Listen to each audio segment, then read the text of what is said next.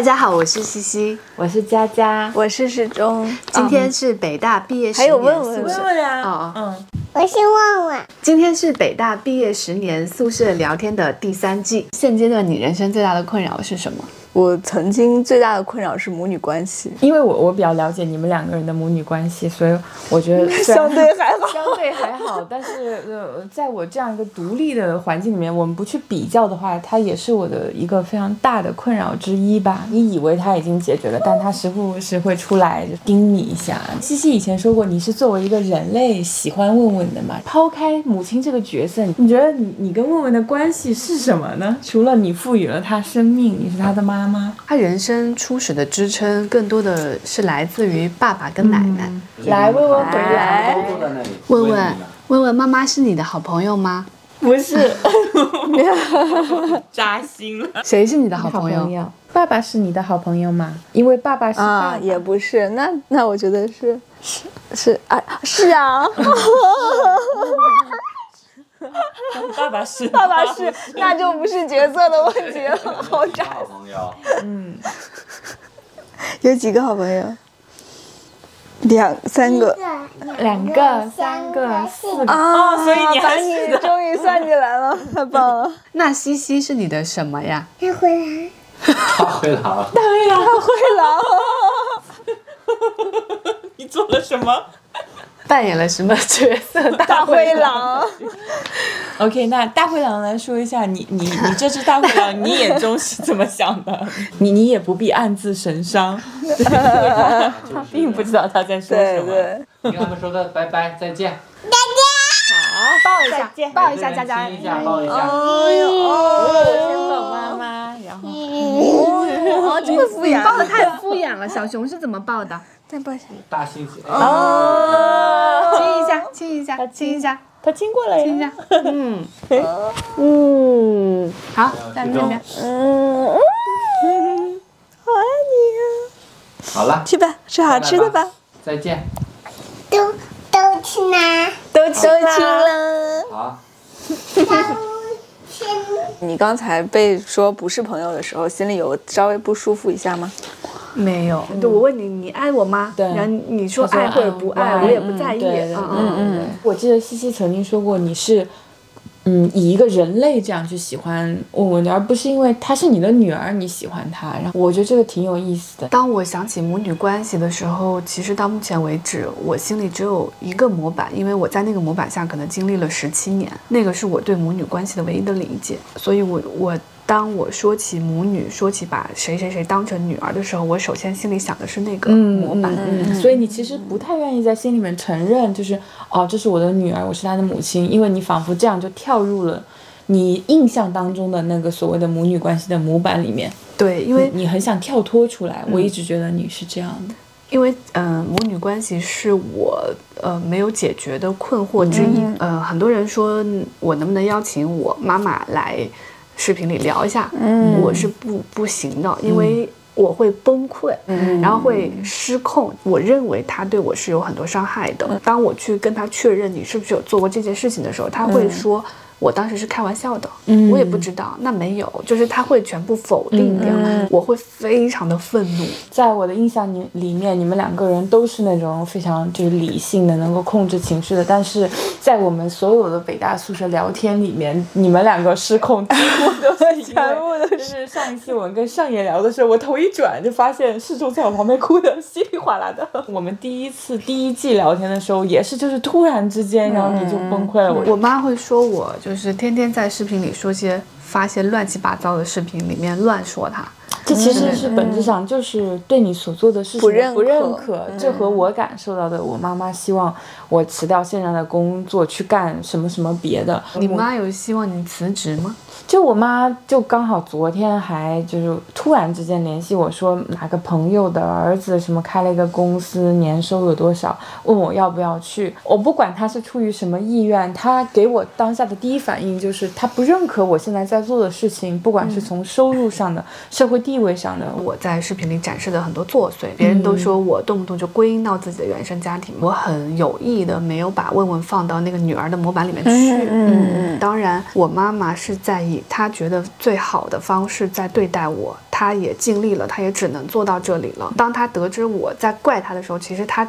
这一整年，他都非常的不解。其实我今天状态就不是特别好，就是我缓不过来。因为第一你没得选，没得选第二这个时间沉淀的太久了。我对，第第三是你几乎就是，呃，其他的问题你都能够看到它，不管是金钱还是什么有解决的希望。这个问题是你不管从哪个角度切入，你都觉得没希望。这是我觉得母女关系特别难解的地方。不管怎么样，我不要再重复这段母女关系了。那我当时不想生孩子，很大很大一个原因就是就是我对，就是我不想让一个孩子像我这样重复一样长大。后面是因为跟 Eric 在一起，我意识到我的婚姻生活可能是不一样的，可能他会受到不一样的对待。嗯，这也是其中一个原因吧。嗯所以我会有意的没有把它放在我所感受到的女儿的那个角色，我很少去对她提要求。我在我是不是在控制她这件事情上是反省的特别激烈的，因为我也不承担养育责任。我唯一做的事儿就是每天花一个小时的时间去跟她玩儿，就真的是玩儿。我跟她度过了很多快乐的时间，我们。就是非常肤浅的快乐的生活着，但是我没有去承担任何他生命中有分量的东西。你刚才说的是你没有承担他生命中有分量的东西，我觉得这是这也是大人思维，是呃你确实没有做我们大人眼中的那些苦活累活，但是在我觉得在问问的眼里，那一小时的玩对他来说是很有分量的，你知道吗？他一定觉得那一小时是珍贵的，而且有一小时每天真的挺长的。你回我没有这跟他的交往很像跟一个朋友吧，嗯就是住在家里的朋友，这是我有意做的。就是我有时候也许在问问长大之后，他会觉得我是不是对他太放任了，是不是太不把他放在心上了，是不是太不对他嘘寒问暖了？嗯，我觉得应该是我小时候经历了另一个极端，那种很有沉重感的嘘寒问暖，就是那种我要把你放在，就你就是我的全部的那种放在心上，对于你来说是一种负因为。我跟我妈的沟通是很沉重的，比如说像昨天晚上，我就跟她说，我说跟你相相处蛮辛苦的，嗯，嗯，然后她就会问我说，你知道你说这个话对我后半辈子意味着什么吗？而且这句话深深的伤害了她，以至于她后面都过不好了。对对对，他后面的他他说话会把很多就是沉重的东西往里放，嗯所以我给问问提供了什么支撑？我觉得给她提供的支撑是，他可能现在还挺快乐的，对我能够鲜明的啊是的。感受到我不知道这会有什么后果，我不知道，我只是在就是用我自己的能力去，就是创造一个跟我的母女关系对不一样样的环。境，对，以为这个世界上有什么最优解，本来就是一种负担。我觉得你做的好的地方是，第一，你对这个角色有反思，这是我最羡慕问问的地方，或者是小山的地方是，他们这一代人面对的父母，很可能是对父母这个角色有反思的人，而不是像我们的父母，就是我继承了一套传统的做法，并且我会把这个传统就是一比一的复制下去。我觉得我对这一点的反省是做的很激烈的，因为我妈这次来是来复查嘛，我跟她讲了有几种检查结果，我说让她选，她就迟迟不选，她的意思是希让你选望我觉我来选，但我选了，她会马上说这个不好。然后我又选第二个选项，他又会说第二个选项的缺点，我又选第三个选项，就是他永远需要你承担那个责任，这样子他才是永远是正确的。反正我对于这种是很敏感的。现在，嗯我觉得我们这代人的责任就是，嗯，我们从父母那儿感受到的应该还是被控制的爱。当他去给你爱的时候，他不会想你需要什么。他只会想他向你展示了什么，以及他做到了什么，因为他脑子里有一个就是模板。我觉得我们接受到的感情都是这种，但是当我们再去给我们下一代人的时候，我们可能要重新定义爱。嗯控制就不是一种爱。比如说，呃，Eric 的爸爸会跟他说，呃，你这样对我，那我还不如死了算了。嗯就是用自己的死了去威胁威胁他，我妈也会对我说：“你这样说话，你知道会对我下半辈子产生什么样的影响吗？用她下半辈子的快乐来威胁我。我认为这些都是控制，我想把这些控制在我们这一代就停止，就是接受到的是控制，但是给出去的是爱，就是我觉得是我们这代人的嗯嗯任务。我们的父母，他们首先非常坚定的百分之百的认为自己是对的，这是一种信仰，而这种信仰是非常难以在这个时时间中就被改变的。所以说，这个中间有很多自我反省的可能性的关闭。我们这一代人好的一点是从我们的父母那里获得的伤害反思的过程中。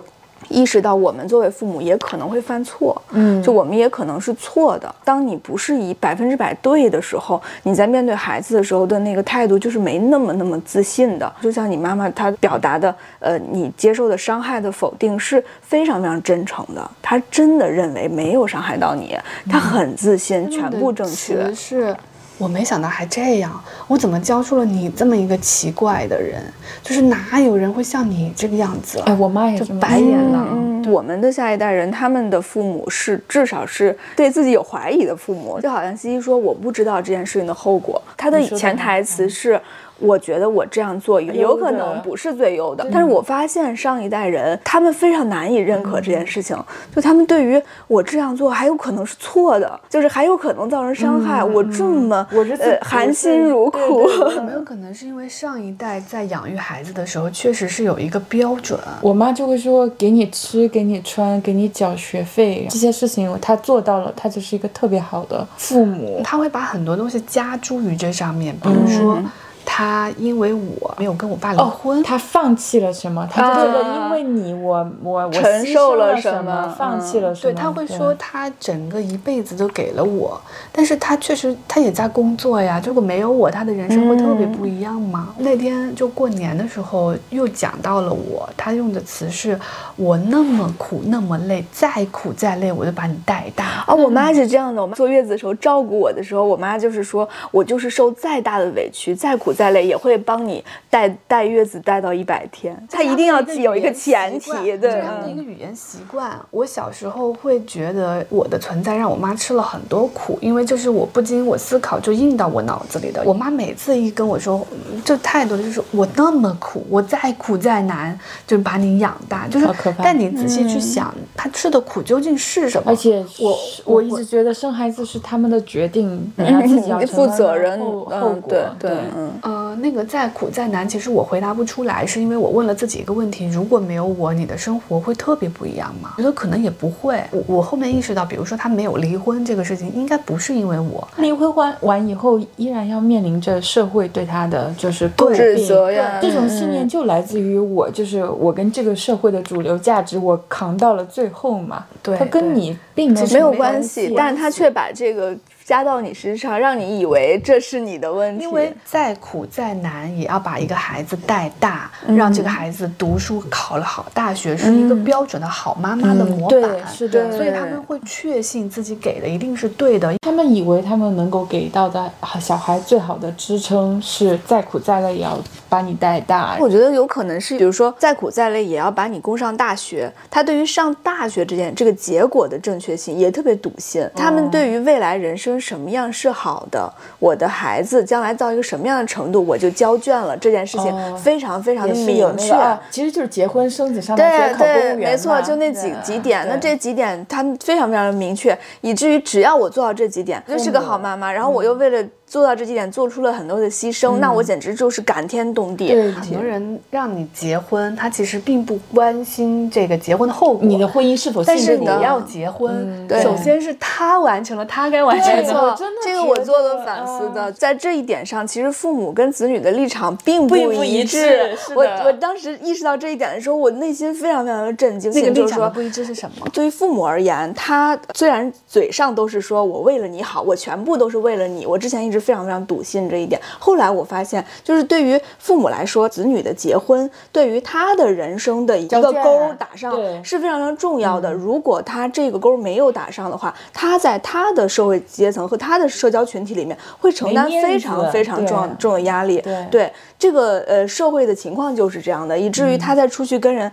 呃，比如说吃饭、聊天、社交场合的时候，大家都聊自己的子女怎么样了，怎么样怎么样然后聊到你的时候对大家要么就是问问的时候你就难受，脸脸上下不来，要么就是呃已经心照不宣不问了，这种不问欲言又止，更伤更受受伤。所以很多时候。对于父母而言，他在想要呃 push 这件事情的推进的这个过程中，是有项目性的，就是我要把这个事情结项，就是对于父母来说，对不对？是啊，对，是的。我之前问我爸一个问题，我就说，对于你，你，你，你，你认真想一下，是不是就是结了又离都比没结好？对于我们自己来说，你没找到一个合适的人，然后你遭受了很多痛苦，然后你又离开了这段婚姻，我想应该是一个不是很好的经历。但是我爸认真的想完以后，他说是，就结了又离结了又离就会好一些。为什么呢？是对于父母来说，一旦你的孩子结婚了，你在你的社交圈子里边的这个压力就卸掉了。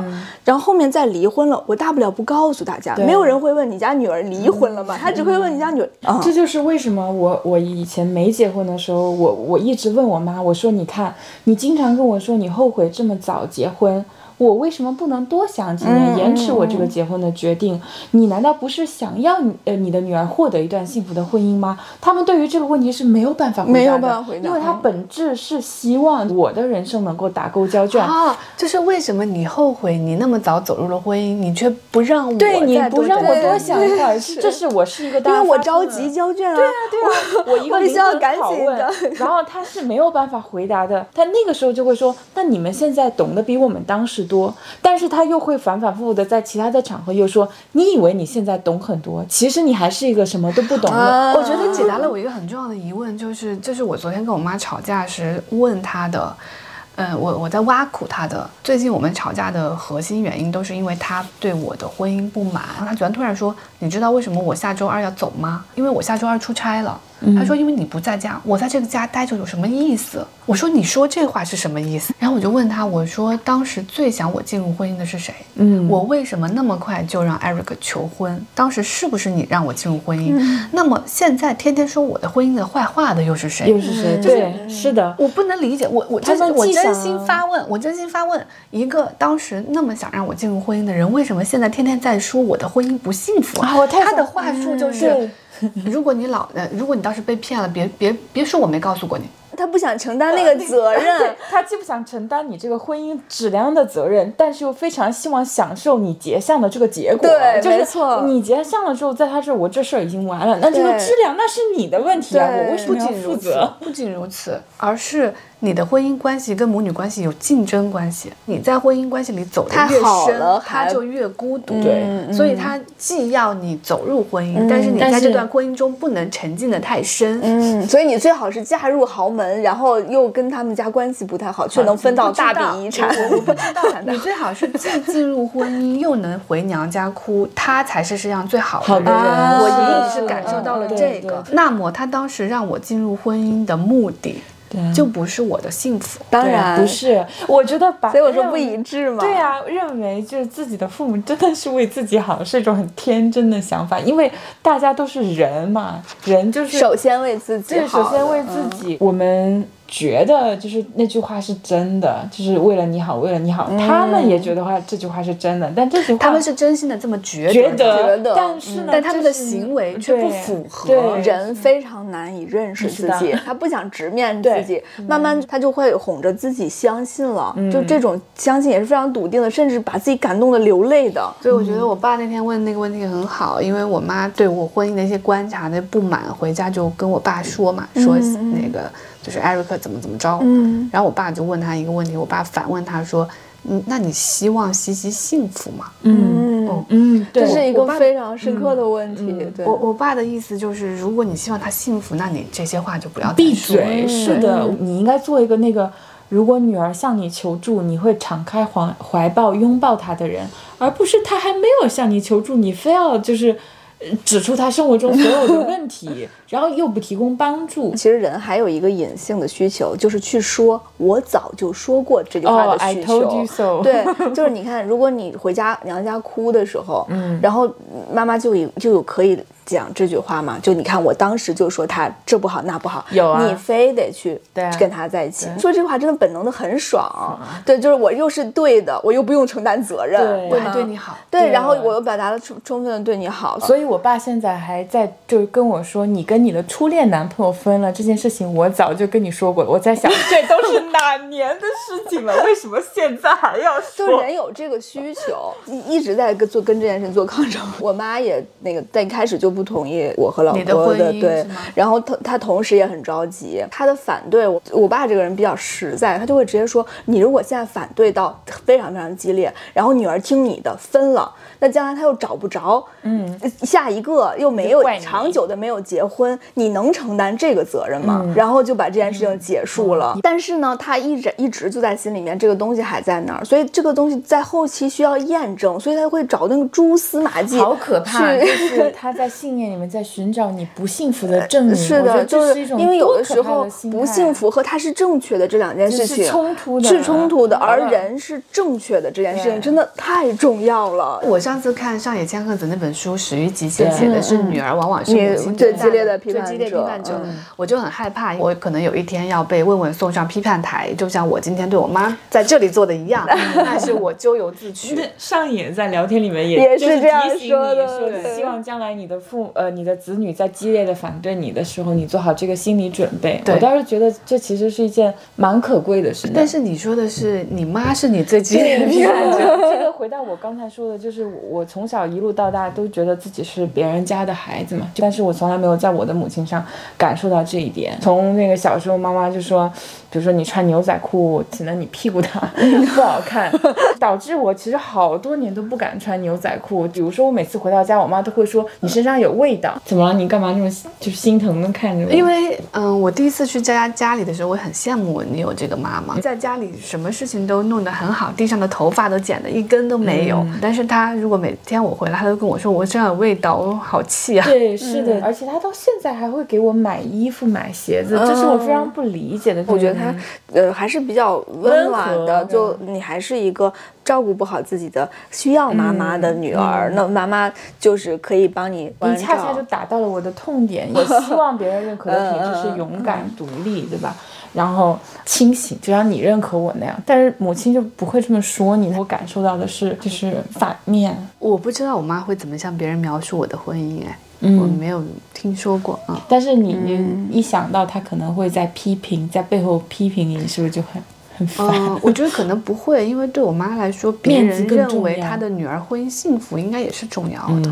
嗯。哦，我对我妈来说不是，她 就是就是别人认为她是一个心疼女儿的母亲是最重要的，对对所以所以她不但会说我过得不好，她还会在说我过得不好的时候流泪。所以非常多人跟我说过这句话，就是你妈太心疼你了。我她一说这句话，我就知道我妈在跟她谈到我的时候流泪了。有一个母亲跟你痛哭流涕的讲她女儿。多惨多惨的时候，哎就是你会发现她是一个很好很好的妈妈我。想到就是你，嗯，之前我们讨论过的，我们的母亲在别人面前所扮演的，他们希望扮演的那个角色啊，我我就绝对是慈母。对扮演一个心疼女儿的母亲，啊我妈妈应该？呃喜欢扮演的是一个严厉的、吃了很多苦头的母亲。我妈妈那个慈母形象真的深入人心，就连我们家第一次见面的保姆，她跟她说起我的时候，都是都是泪流满面的。然后走了以后，我我家里面的阿姨，然后就跟我聊说：“哎呀，你妈妈真的好心疼你哦。”就是这句话，就是反复的出现在别人的嘴里面，就很烦。我跟你有一样的情况，就是，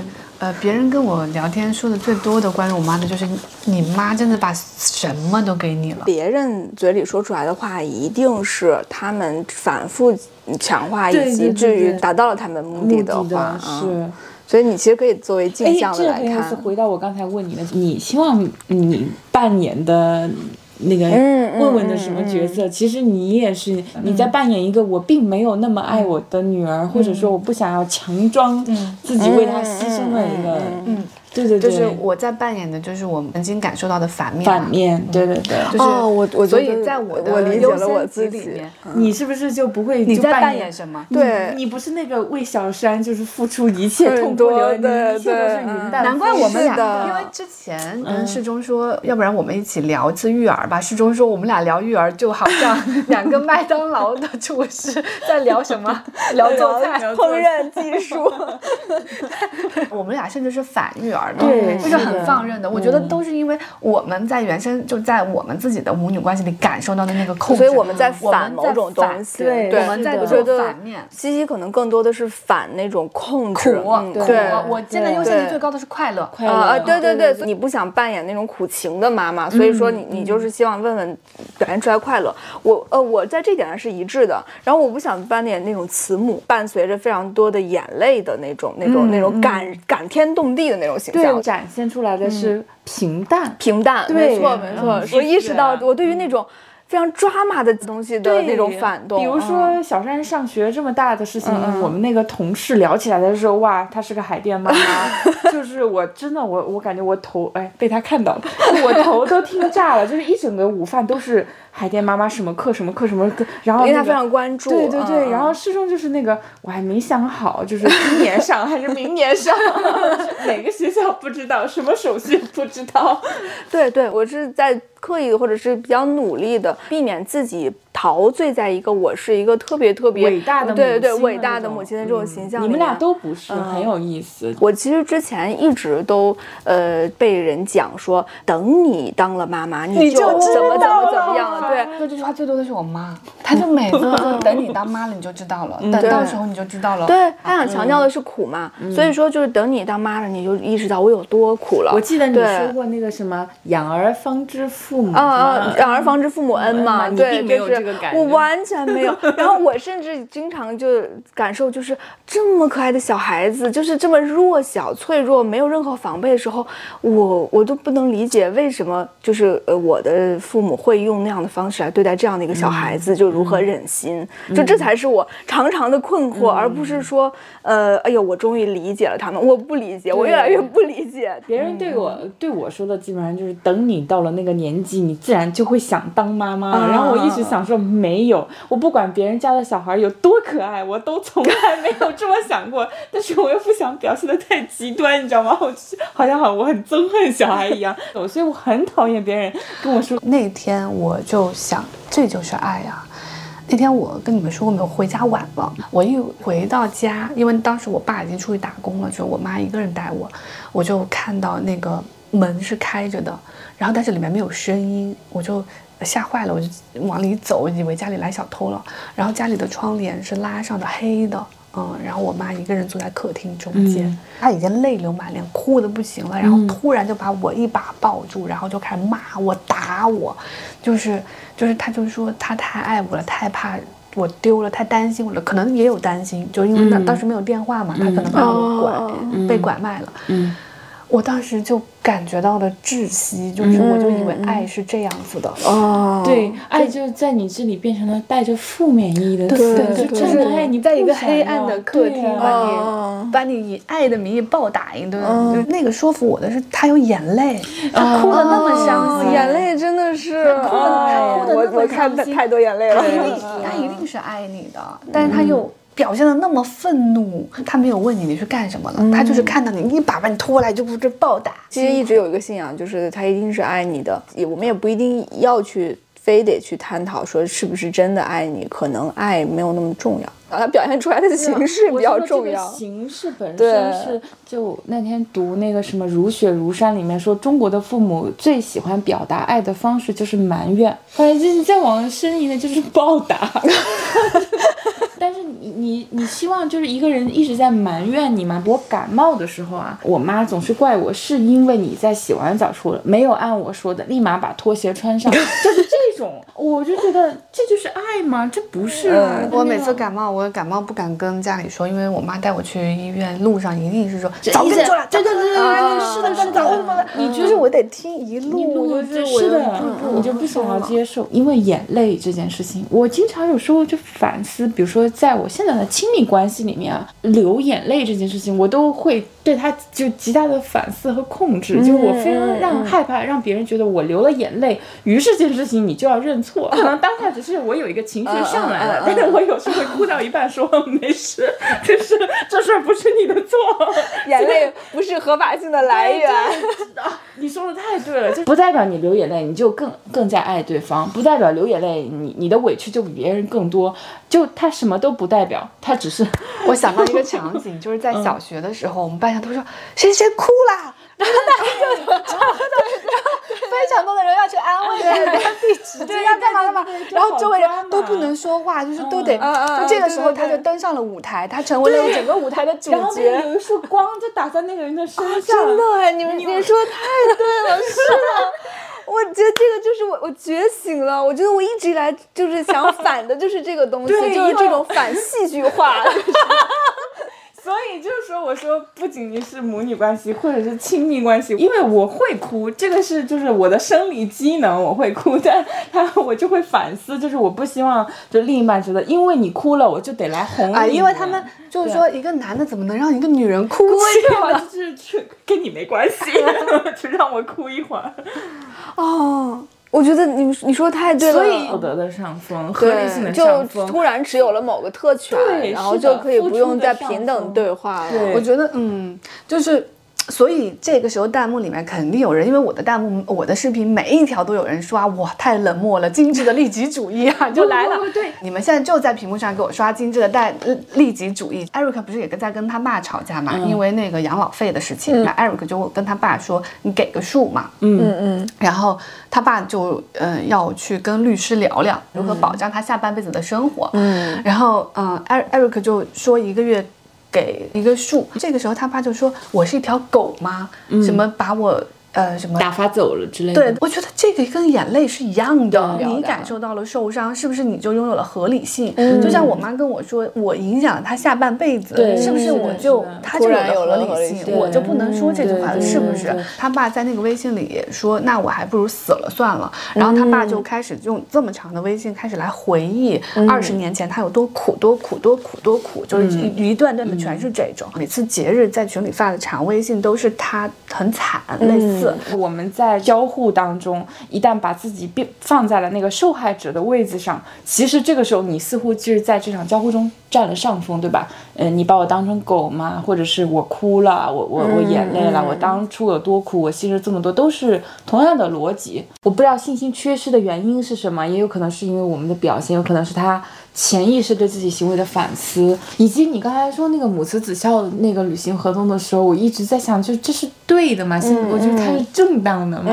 孝本身就不对呀、不对啊为什么要要求一个人笑呢？在传统伦理的结构中，这是一个维持社会秩序正常运转的对的方孝式。包含了两个嘛，一个是让你衣食无忧，然后一个是听话嘛。我我当时看《中国乡村》那本书，真的对我震撼大的。最大的一点就是相约宣讲。你看，我们现在我们每一个人血液里面，你对于这个笑，这个在压在你身上的大山，我身上的大山和你身上的大山，我一直觉得是因为它是最人类最美的、最本质的。